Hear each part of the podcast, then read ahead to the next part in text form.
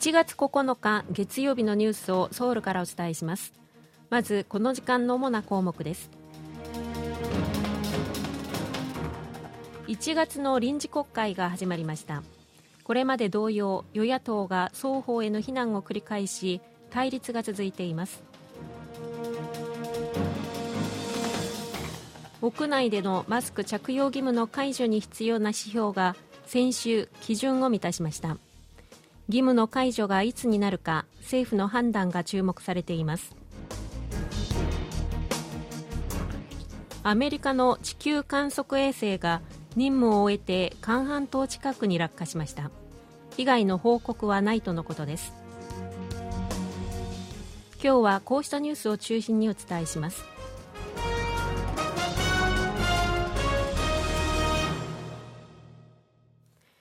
1月の臨時国会が9日に始まりましたが北韓の無人機による韓国領空への侵入など主な議題の質疑や議事日程をめぐり与野党は初日から対立しています。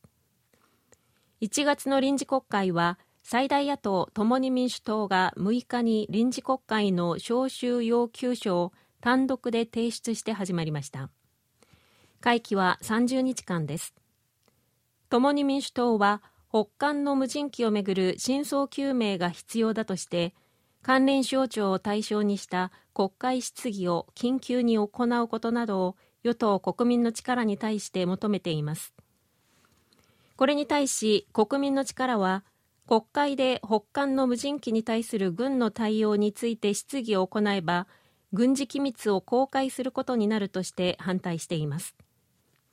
さらに国民の力は今回の臨時国会は10日に検察に出頭する共に民主党のイ・ジェミョン代表が拘束されることを防ぐために開催されたものだと批判しています。イ代表はソウル郊外キョンギ道ソンナム市の市長だった時代に地元のプロサッカークラブへの寄付金を大企業に出させ見返りとして建築の許認可などで便宜を図ったとする容疑が持たれています。先週、新型コロナの新たな感染者数が2週連続で減少し、屋内でのマスク着用義務の解除に必要な4つの指針のうち2つが満たされました。実際に義務が解除されるか政府の判断に注目が詰まっています。政府は患者発生状況の安定化、重症患者数と死者数の減少、安定した医療対応力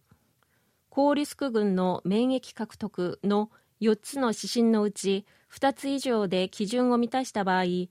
中央災害安全対策本部が議論をした上でマスク着用義務の緩和時期を決定する方針を示しています。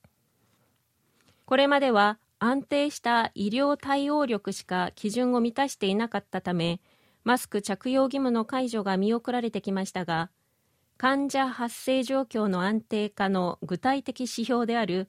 1週間の新たな感染者数が2週連続で減少という基準が先週達成されました。ただ残りの2つの指標を見てみると重症患者数は500人を上回っている上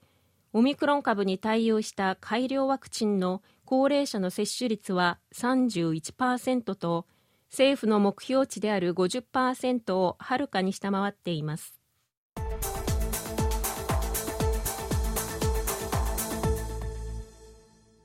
40年近く前に打ち上げられ任務を終えた後も地球の周りを回っていたアメリカの地球観測衛星が9日午後予定通り韓半島の近くに落下したものとみられます。これまでのところ被害は報告されていません。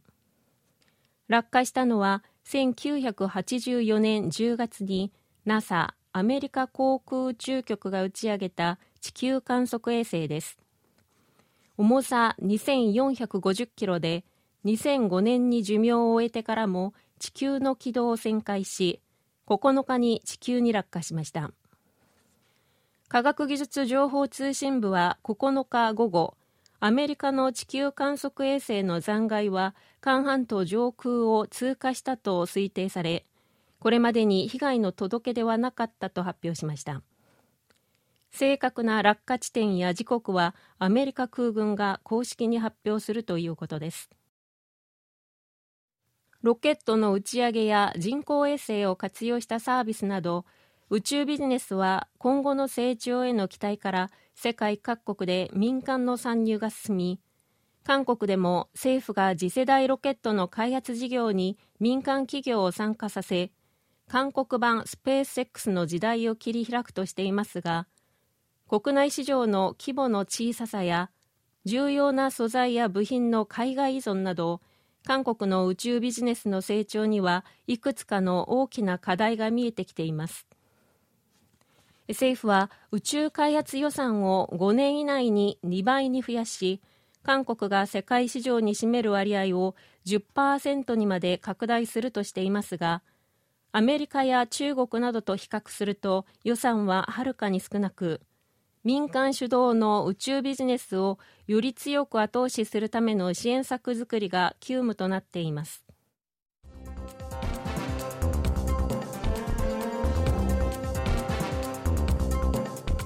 こちらは韓国ソウルからお送りしているラジオ国際放送 KBS ワールドラジオです。ただいまニュースをお送りしています。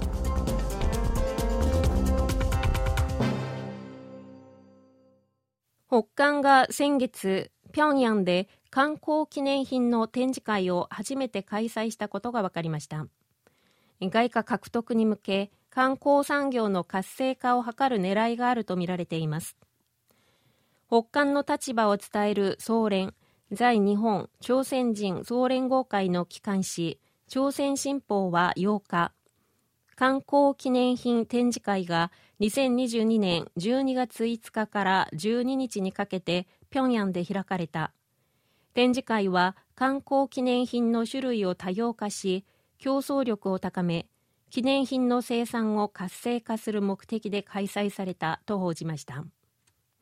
展示会では工芸品化粧品漢方薬などおよそ8000点の記念品が披露されたということです。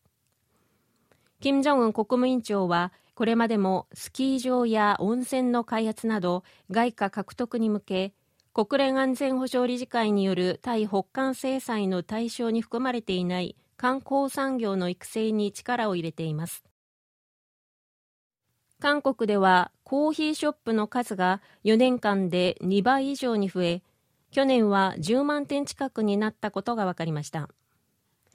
コーヒー関連の輸入もおよそ12億ドルまで増え去年初めて10億ドルを超えました。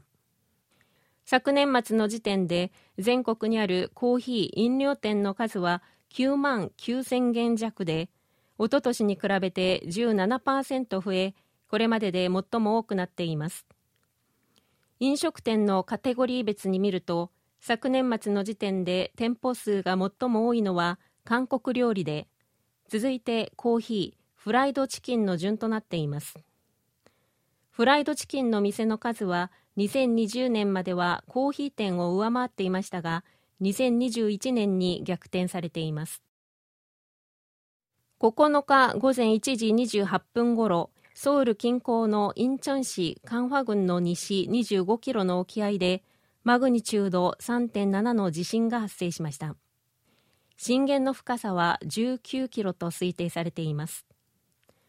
発生直後はマグニチュード4.0と推定されたために地震早期警報が発表され首都圏で携帯電話に災害速報メッセージが配信されましたがその後の気象庁の分析によりマグニチュード3.7に修正されました。インチョンでは韓国が採用する12段階の基準で震度4の揺れを観測したということです。震度4は室内にいる人の多くが揺れを感じる程度のやや弱い揺れです。ソウルとキョンギドでも最大で震度3の揺れが観測されました。震度3は高い建物の上層階にいる多くの人が揺れを感じる程度の弱い揺れです。これまでに被害の情報はなく揺れを感じたなどとの通報が110件以上寄せられたということです。以上、チョンジョンリンがお伝えしました。